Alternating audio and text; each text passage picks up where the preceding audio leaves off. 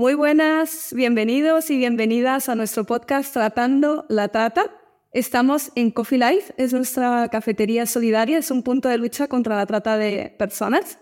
Y estamos en nuestra primera temporada del podcast que se titula Trending. Queremos ver eh, las nuevas tendencias en relación a la trata y a la prostitución.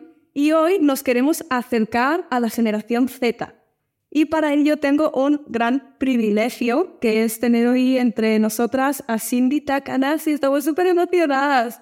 Madre mía, yo no soy de la generación Z, ¿eh? tengo que decir. No, no, no, Esa muy de la generación Z. Sí, pero yo generación Z no soy, yo soy millennial. A mí la, la generación Z es como, eh, aparte de que no lo entiendo y me siento como lejana, eh, siento que ven las cosas, es como si ven su perspectiva del mundo es una completamente diferente a la mía, de verdad. O sea, pero bueno, la, Vamos a intentar la aterrizar. estudio, la intento estudiar todos los días para intentar evitar que las mujeres de la generación Z sufran la misma mierda que las que somos de la millennials. Sí, sé que eres influencer, eh, estás en diferentes plataformas, eres feminista, eres activista, pero cuéntanos algo más de ti, que queremos conocerte más. Bueno, a ver, realmente si con influencer eh, te refieres a, bueno, o el concepto influencer se refiere a influir ¿no? en, la- en las personas, y eso que el, término influencer está como muy mal visto, creo que sí, porque de hecho una de las cosas que más me gusta de mi trabajo eh, es cuando recibo mensajes de, wow, me has hecho pensar, wow, eh, ahora pienso de otra forma respecto a esto, o wow, me has hecho verlo de otra forma, ¿no? Entonces creo que, que influencer sí, pero sí que es cierto que, lo que eh, de lo que como es de la producción. Tenemos una productora, mi pareja y yo, y eso me dedico. Y cada día más detrás de las cámaras, que es lo que más me gusta. Qué bueno. Quería hacer un juego, sé que eres creadora de contenido y me gustaría hacer un pequeño juego para conocerte más que se titula ¿Con quién? Entonces quiero hacerte unas preguntas rápidas y que lo primero que se te venga a la cabeza me contestes y la primera es, eh, o sea, la- las vamos a contestar en función de las personas que has estado entrevistando, con las que has estado generando contenido. Así que ahí va. ¿Con quién te has reído más? De todas las personas, de todos los formatos, con Darío, Ok. ¿Con quién has aprendido más? con Amelia Tiganus, Wow. ¿Con quién has llorado más? con Virginia Torrecilla, ¿Con quién te irías de cañas hoy mismo? De las personas que he entrevistado, con María Oliver, ¿Y con quién te irías a un programa de supervivencia? Irene Montero. vaya. Sí, para ganarle. Ok, ok. Sé que llevas alrededor de siete años generando contenido en las redes. ¿Cómo es eso? ¿En qué momento te planteas, quiero hacer esto, no? Quiero ser, quiero influenciar. No me lo planteo. No me lo planteo. Yo empiezo en el mundo de las redes justo cuando, ter- cuando salgo del mundo de la explotación sexual, que en ese momento tenía una, una tiendita de uñas muy pequeñita Malasaña, y lo que empiezo a hacer es a contar, como cualquier otra persona yo creo que hacen en sus redes, su opinión sobre las cosas. Eh, y al principio lo hago para las clientas de mi tienda, ¿no? De hecho, empieza siendo como una estrategia de veo que cada vez la, la gente busca de las empresas ver una cara, ¿no? Como ver algo más humanizado, y yo veo que eh, el contenido de mi tienda, el que yo generaba para mi tienda, funcionaba mucho mejor cuando lo contaba yo que cuando era simplemente poner un cartel que pone eh, con letras, ¿no? En plan rollo como una marquesina de autobús. Y empiezo a ver que eso funciona y entonces digo, vale, pues lo voy a contar yo directamente, que además me ahorro el tener que ponerme con una aplicación de móvil a, a hacer los cartelitos. Y así empezó. Simplemente eh, me daba cuenta de que también a la gente le interesaba escuchar cosas que no fuera solamente del tema uñas. Eh, al principio lo hacía en la cuenta de, de las tiendas y después eh, pasé a las mías propias, a las personales. Y así, o sea, realmente no fue algo buscado. O sea, yo nunca, jamás en la vida se me pasó por la cabeza voy a ganarme la vida de esto. No, no busqué para nada. surgió. Sí, totalmente. De- y de repente, de hecho, cuando a lo mejor tenía todavía pocos seguidores, que a lo mejor tenía 20.000 o 40.000, ni siquiera en ese momento mi intención era eh, ganarme la vida sobre, eh, o sea, con, con las redes. A mí me martirizaba en plan, que tengo que hacer, tengo que trabajar, tengo que seguir trabajando sin parar, eh, porque yo ni de coña pensaba que yo al final me iba a terminar dedicando a esto. Wow. Una cosa que me llama mucho la atención es lo clara y lo transparente que eres con determinados temas. Eso me llama muchísimo la atención. No muchas personas andan así y eso me gusta mucho. Sé que algunos temas incluso son muy polémicos y que te has posicionado. Uno de ellos es el abolicionismo. Y de hecho sé que de cuando alguien se lanza ¿no? y empieza a hablar del abolicionismo, a veces puede perder incluso seguidores o puede recibir críticas. ¿Qué opinas al respecto o cómo fue? Porque sé que no siempre has pensado así. Sé que hubo una época que quizás eh, pensabas más en la regulación de la prostitución. ¿Cómo fue ese cambio? Bueno, varios puntos. El primero, creo que ahora mismo, eh, desde 2017 hasta ahora, eh, el abolicionismo ha recibido un montón de aprobación social, mientras que el regulacionismo ha sufrido mucha condena. Yo recuerdo que cuando yo empecé en redes y yo tenía un discurso regulacionista, sí que en ese momento era como qué guay, qué moderno, qué, transgresor, pero después empezó a tomar una deriva absolutamente contraria ¿no? a, las feministas radicales, eh, a las cuales yo mm, les agradezco muchísimo mm, el discurso que tengo a día de hoy. Eh, empezaron a alzar la voz, se les empezó a escuchar y se empezó a entender y se empezó a problematizar eh, todo este tema de, que las mujeres eh, sean libres de hacer lo que quieran con su propio cuerpo, ¿no? Se empezó a problematizar y se empezó a poner em, el foco en, me parece muy bien la libertad de las mujeres, pero ¿por qué los hombres pueden tener la libertad de pagar por violar, ¿no? Y mm, esa deriva había pegado muy fuerte, ¿no? La del abolicionismo había empezado a tener toda esta aprobación social. Ahora sí que está empezando a ser un poquito más problemático eh, hablar sobre abolicionismo. yo que durante todos estos años he recibido como mucho apoyo en ese tema y ya cada vez eran menos los mensajes de, este tipo, ¿no? de quiénes somos nosotras, ahora vuelven a aparecer poco a poco. Es por eso que las que em, somos abolicionistas y lo tenemos muy claro, tenemos que mantenernos firmes. Yo hay muchos temas sobre los que ahora mismo ya sí que no me mojo, ni de coña, pero el abolicionismo no es uno de ellos. Yo, o sea, a mí no, me voy a callar respecto a eso. Habrá otros temas que sí, porque no me compensará a nivel salud mental, pero no, mm, sobre el abolicionismo no me pienso callar, jamás. Jamás. O sea, jamás dejaré de alzar la voz sobre ello. Y lo que me preguntabas también sobre cómo había sido el cambio eh, de mío de opinión es que yo en un, primer, en, un inicio, eh, cuando empiezo en redes sociales, claro, yo había salido de la prostitución, además de la supuesta prostitución voluntaria y de lujo, ¿vale? Entonces, claro, ¿cómo yo iba a problematizar eso? Eh, eso implicaba el hecho de, mm, eh, entender que a lo mejor no había sido una decisión tan voluntaria, entender que a lo mejor lo que yo había sufrido era violencia y no estaba preparada. O sea, no estaba preparada en absoluto. Entonces mi discurso era, regulacionista, porque además era como, ¿cómo voy a tener yo un discurso contrario si supuestamente gracias a la prostitución yo he podido salir de la mierda? ¿No? Estoy dañando a un montón de mujeres que están intentando ganarse la vida gracias a la prostitución y las estoy yendo en contra de ellas. ¿Cómo voy a tener yo un discurso abolicionista? Y, nada, poco a poco empiezas a ver que eh, el abolicionismo no solamente protege a las mujeres que están en situación de prostitución, sino que también protege a todas las mujeres que, son todas, a todo el resto, de que en cualquier momento, en cualquier situación de precariedad puedan caer en el agujero negro que supone la, prostitución. Y, no solamente me debo a las mujeres que están dentro, que por supuesto también, pero me debo muchísimo y me emociona mucho las niñas. Me preocupan muchísimo las niñas. Yo como madre me da mucho miedo, muchísimo miedo a las niñas. Y, ellas todavía no están en edad de, entender lo que supone, ¿no? no y esto no es paternalismo, ni, muchísimo menos, pero al final el, dar el, paso de, de, reconocer la violencia que he sufrido también lo doy por las niñas y por muchas mujeres que a día de hoy eh, siguen ¿no? siendo explotadas, esclavizadas. Es muy valioso. Gracias por compartir tu historia, tu testimonio. Ahora mismo me emociono al hablar y el pensar en las niñas, porque justo hace nada, la semana pasada, no, no sé cuándo sacaréis esto, pero bueno, yo digo, la semana pasada, em, salieron las, declaraciones de Rejón hablando sobre el tema de, de la prostitución.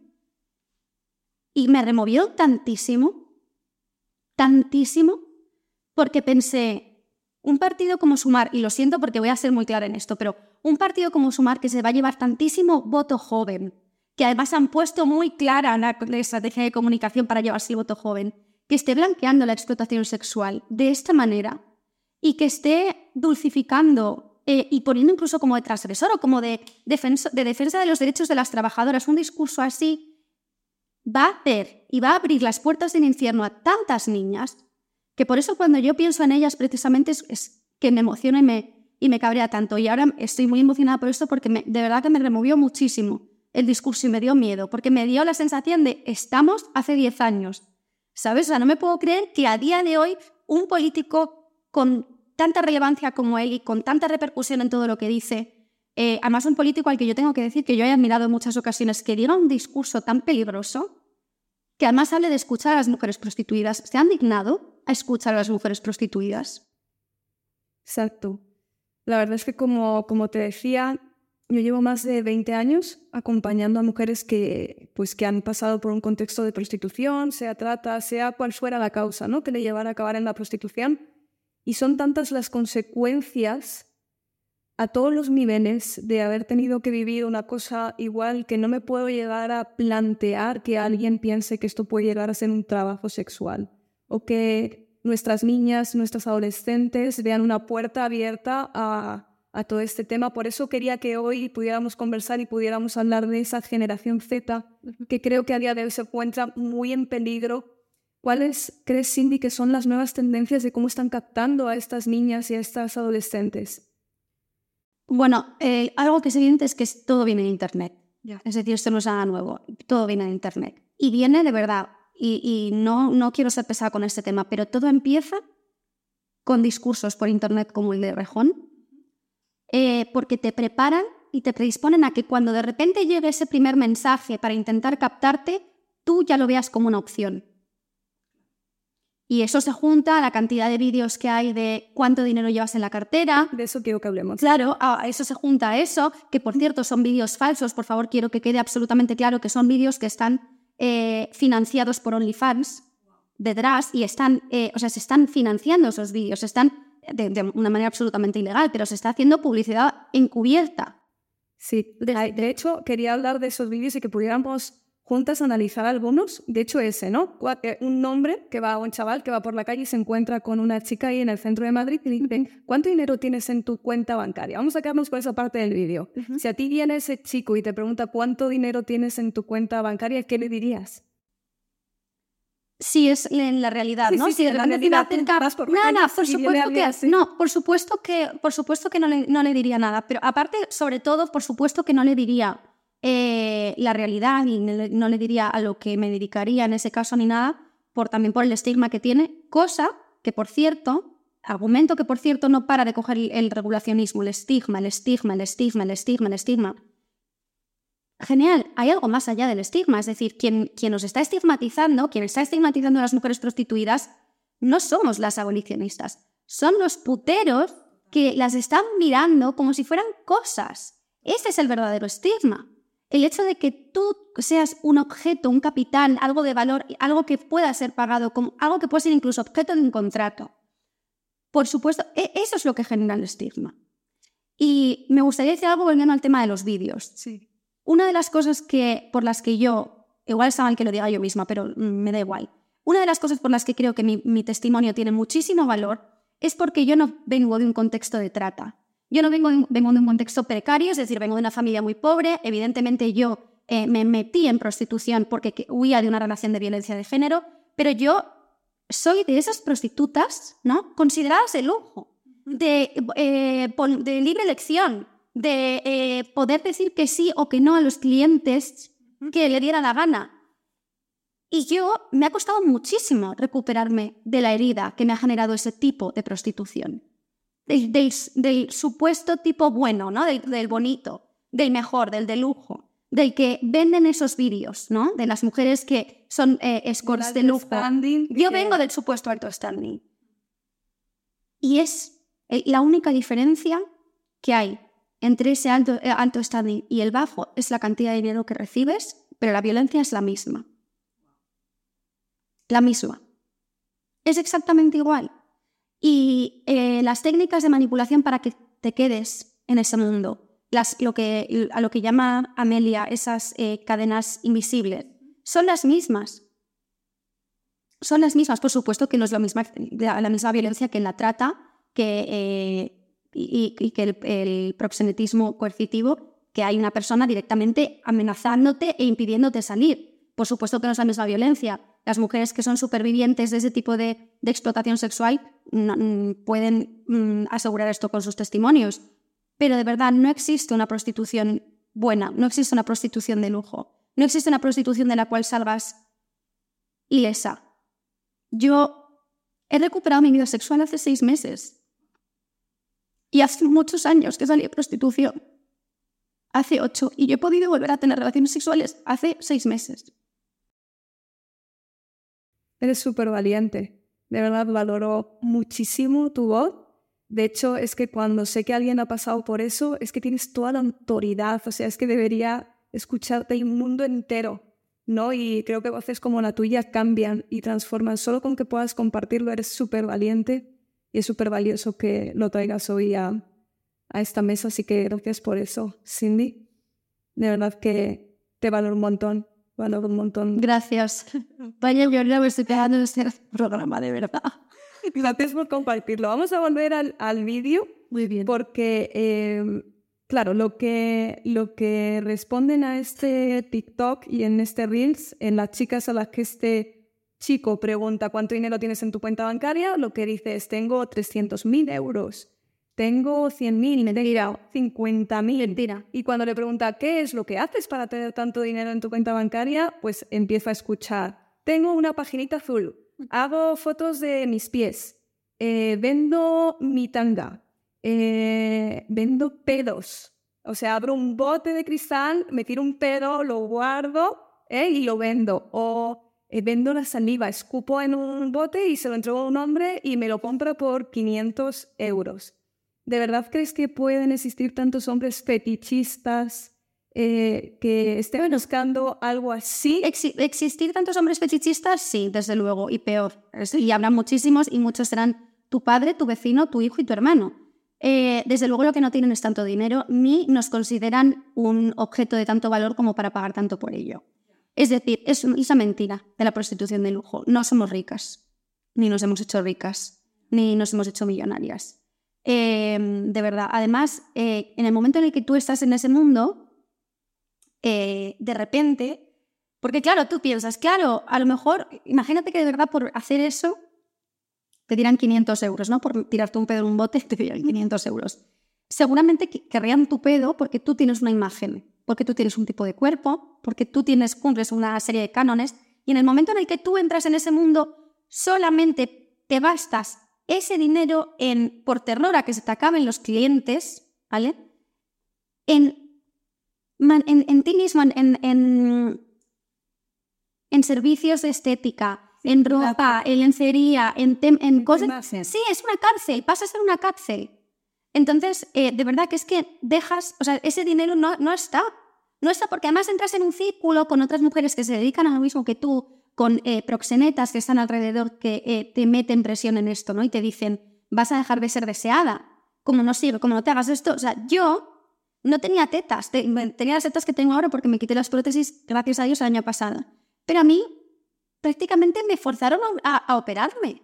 Porque yo pasé, yo empecé teniendo 17 años y yo decía que tenía 15, porque me lo decía la proxeneta, tienes que decir que tienes 15 años. Cuando ya eh, me habían violado todos los pedrastas de, de, de, la casa de putas donde yo estaba, ya me dijeron, es que ya no, ya no puedes, ya no entras aquí. Entonces ahora lo que tienes que hacer es ser la mujer ultra sexualizada, con unas curvas de miedo, y entonces me dijeron, te tienes que operar o si no vas a, arruinarte. Qué fuerte. Pues ahí van los siguientes vídeos y me preocupa muchísimo ese tema de los valores que se están moviendo en, en esta generación. Eh, he visto otros TikTok o Reel donde le pregunta eh, cuánto dinero tiene que tener el hombre con el que te hagas pareja y ella contesta 6.000, 5.000 mínimo pero si te encuentras con un hombre de, que es noble, generoso, que te trata bien, del que te puedes enamorar, pero solamente gana mil, no, ni de broma, ni de broma. O también he visto vídeos donde le preguntan, eh, ¿dejarías por 10 millones de euros a tu chica? Eh, claro, o sea, si me, trae, si me das 10 millones de euros y le preguntas a ella y dice, no, yo no te dejaría por 10 millones de euros. ¿Qué, ¿Cuál es el valor que se está moviendo en esta generación? O sea, me explota la cabeza eh, todo lo que está yendo alrededor del dinero y de que todo vale. ¿Qué opinas al respecto? Creo que es la reacción a, a los avances que está habiendo. Es decir, creo que al final es em, el patriarcado transformándose, ¿no? Es el patriarcado adaptándose a las nuevas formas que existen para poder seguir sometiéndonos porque es evidente que las cosas no son como hace 100 años, es evidente que las cosas no son como hace 200 años, es evidente que no estamos en el puto siglo XVIII. Em, las cosas han avanzado, pero es que el patriarcado también. Es decir, toda la tecnología, todas las cosas de las que nos vamos pudiendo apoderar para em, luchar por nuestros derechos, también se apropia de ellas el patriarcado. Entonces, lo que, lo que vemos en estos vídeos no deja de ser el patriarcado transformándose y adaptándose a las nuevas tecnologías, a los discursos de la gente joven. ¿Y qué tipo de peligro observas? El retroceso de todas las cosas que hemos conseguido y la visión que tengan de ellas mismas las mujeres y lo que se normaliza en las relaciones entre, entre la violencia normalizada en las relaciones entre los hombres y las mujeres. Sí, porque he visto otro tipo de TikTok y Reel donde dicen, vamos a hacer un reto, si consigues no sé qué, tal, y si no, me tienes que dar un beso. ¿No? ¿Hasta qué punto eh, hemos normalizado la violencia sexual de una manera que está completamente como escondida, como si no estuviera, pero lo vemos muy vivo, ¿no? En las redes sociales. Total, totalmente. Es que es, al final es el, el manchar completamente el el retroceder en la imagen de la mujer, ¿sabes? Y no solamente cala a los hombres, porque por supuesto que hay muchísimos hombres, además ahora se nota, o sea, se nota muchísimo en cómo hace unos años los hombres que tenían ese pensamiento tan claro como que lo tenían que decir de una manera disimulada. Y ahora es algo que se puede decir claramente, ¿sabes? Pero también las mujeres, las mujeres jóvenes también absorben eso. O sea, yo tengo, una, tengo dos hermanos, uno que tiene 23 eh, años y el otro tiene, va a hacer 20 ahora. Y las cosas que me cuenta de, de las relaciones de amigos de su edad, me parece, te lo juro, como, como, si fuera, como si me las estuviera contando mi padre. De cosas de, de, gente de su edad. Porque yo digo, es que esto ni siquiera en mi generación, ni siquiera cuando yo tenía 20, años, esto estaba aceptado y estaba bien visto. Ya. Ya, es muy fuerte. Si tuvieras que explicarle a mi madre, mi madre tiene 65 años, ¿qué es OnlyFans? ¿Cómo lo explicarías? Es eh, una página que convierte a la mujer en el piso de idealista, en el producto de segunda mano de Wallapop. O sea, no deja de ser una página de un producto. Es una página de un producto. Y me, da, me jode muchísimo, porque yo recuerdo que cuando yo eh, tenía, yo que sé, pues a lo mejor 15 años, existía una cosa que se llamaba Bota mi cuerpo, que ni siquiera tenía, eh, o sea, ni siquiera era con suscripción de pago ni nada por el estilo. Pero yo recuerdo que en ese momento como que triunfó mucho en una página en la que tú tenías que votar el cuerpo de, de, de las personas, la mayoría de personas a las que votabas eran mujeres, y yo recuerdo que cuando ya cumplí como 18 eso se problematizó muchísimo y se puso el grito en el cielo y era como, ¿cómo pudimos dejar que existiera algo como Bota mi cuerpo? Y de repente, en el 2000, no sé cuándo pegaría el petardazo a fans, me imagino que tendrían mucho que ver la pandemia, aunque existiera de antes, pero de repente nos vemos en pandemia viéndolo como algo transgresor. Como, wow, la salida para un montón de mujeres que se han quedado sin trabajo ahora por la pandemia, eh, que no se puede salir de casa y puedes seguir trabajando desde casa, eh, ganando un montón de dinero, que spoiler, es mentira que se gana un montón de dinero. Y, o sea, hay casos sueltos en los que han podido ganar un montón de dinero y habrá que hablar también de las consecuencias que han tenido esas mujeres, ¿no? Que han ganado mucha, mucha pasta. Em, y es eso, es como cómo, hemos, cómo problematizamos en su momento el, el vota mi cuerpo y en la pandemia de repente nos vemos poniendo como algo transgresor el OnlyFans.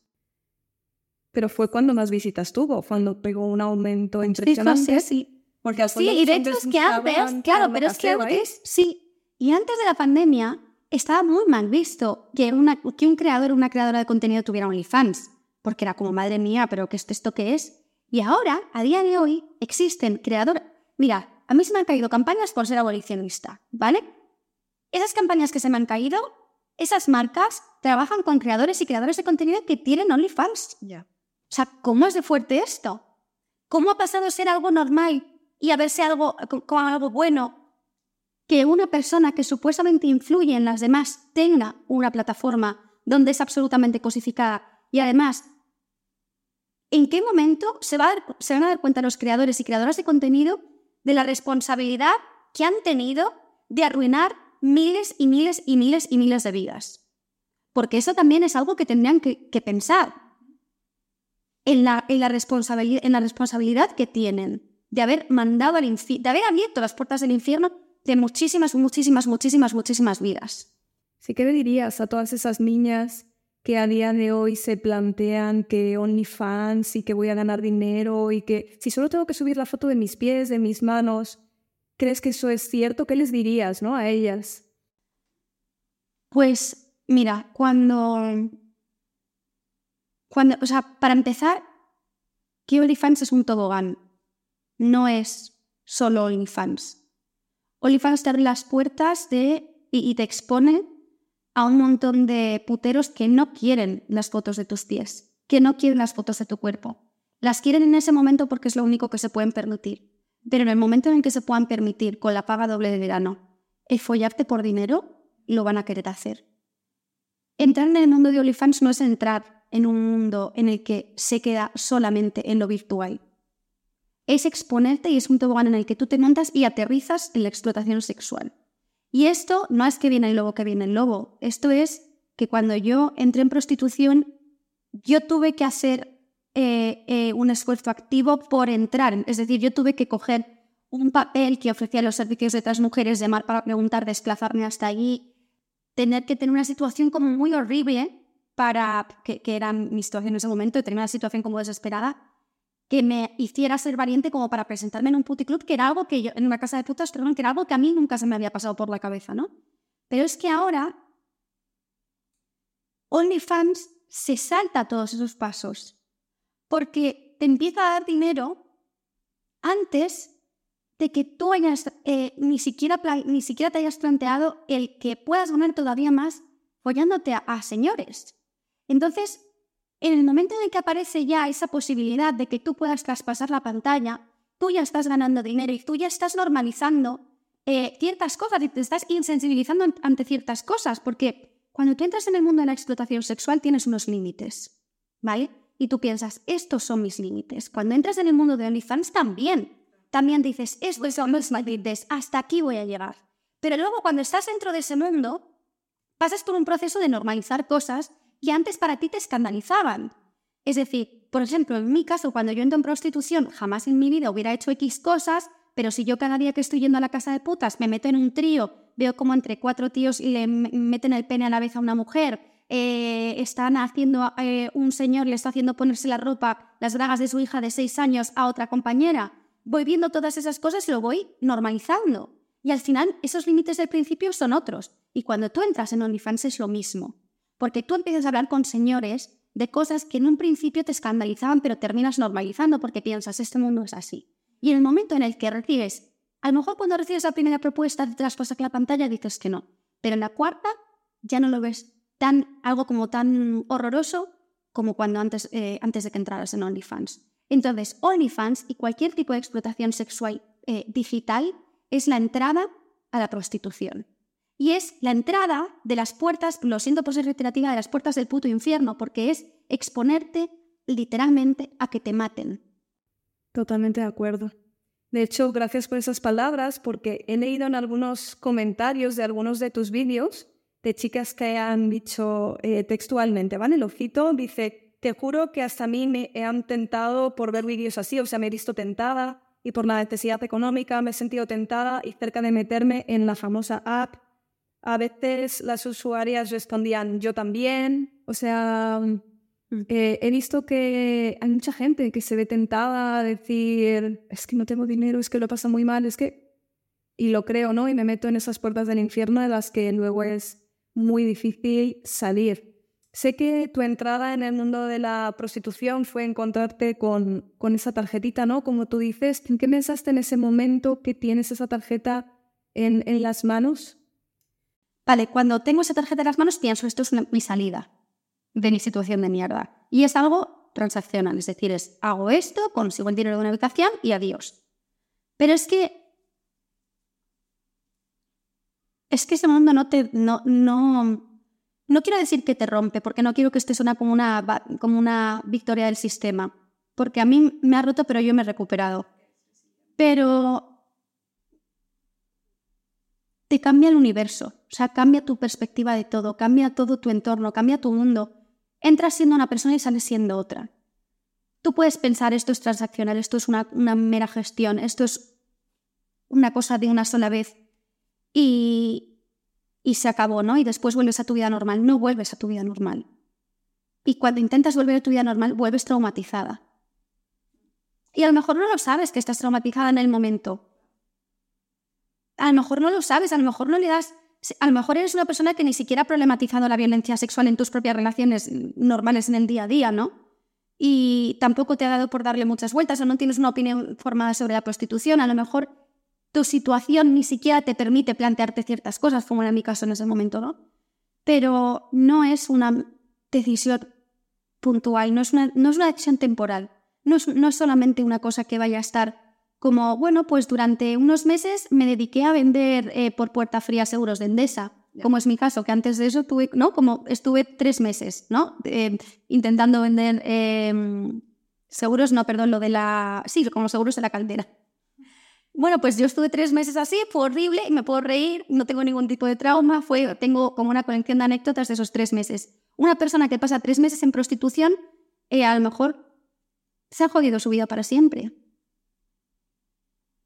Y hay que entender que en prostitución, o sea, las cosas que te encuentras, pero no solamente prostitución, en OnlyFans también, es decir, el señor que llevaba a la casa de putas de Cuzco un señor que trabajaba en un banco, que puede ser tu, eh, tu banquero, el que llevaba bragas de su hija de seis años a la, casa de putas de Cuzco, seguramente no solamente se dedique a violar mujeres prostituidas, seguramente también consuma OnlyFans, porque no puede estar todo el día violando mujeres prostituidas. Es decir, también verá pornografía, también, eh, de hecho, también verá eh, cosas que tengan que ver con niñas, ¿no? Con mujeres aniñadas, ese tipo de cosas.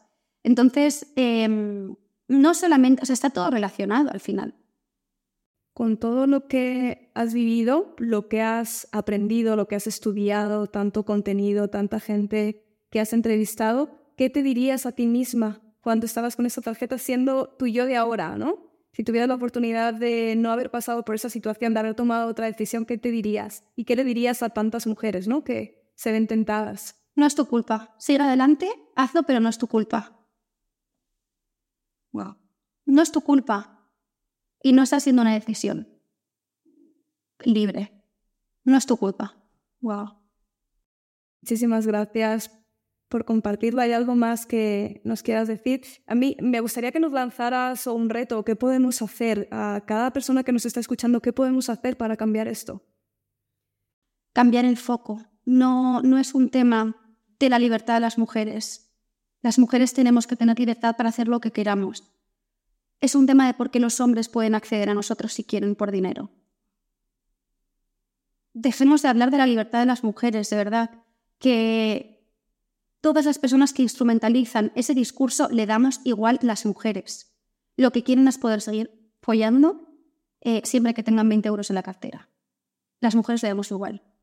Porque si no tendrían en cuenta eh, la bibliografía científica de lo que supone la prostitución para las mujeres, si realmente le, importáramos a las mujeres un mínimo, ¿no?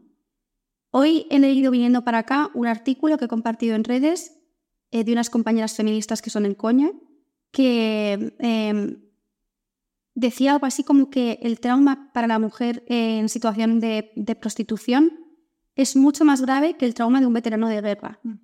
Vale, esto se sabe. Esto es así.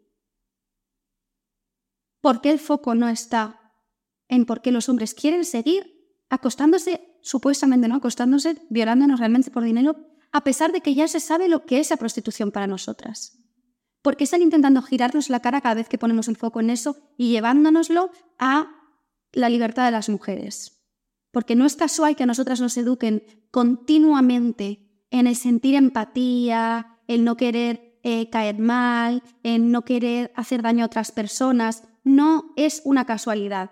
Eh, que se sepa que a nosotras se nos, se nos educa así por una cuestión de género, para que después el discurso, para que se acepte la, prostitución, siempre vaya en esa línea, en quiénes somos nosotras para decir algo sobre la vida de otras mujeres, cómo vamos a dañar a las pobres mujeres que ya están dentro de prostitución, ¿no? Tenemos que Mira, tengo una amiga que se llama Lula, que es Eres una caca, no sé si sabéis quién es, es una tía maravillosa, es ilustradora, una artista de los pies a la cabeza que me ayuda mucho con los guiones de mis vídeos.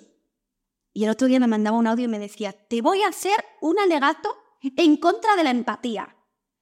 No quiero que parezca que soy una psicópata, pero te voy a hacer un alegato en contra. Estoy hasta el coño de la empatía. Y es verdad, es que es, lo que nos desarma. Entonces, el foco, el reto que podemos llevar a cabo las mujeres Em, apagar un poquito la empatía.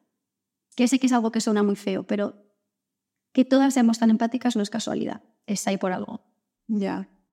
La verdad es que también creo que tiene mucho que ver el mundo de la pornografía y cómo está, que eso sería como para otro sí, podcast, que hay mucho que hablar al respecto. No sé si hay algo más que nos quieras compartir. No, yo creo que ya he dejado todo claro, he llorado, me he cabreado, he dicho, he dicho muy pocas palabrotas, realmente para lo que soy, es verdad que he dicho muy pocas.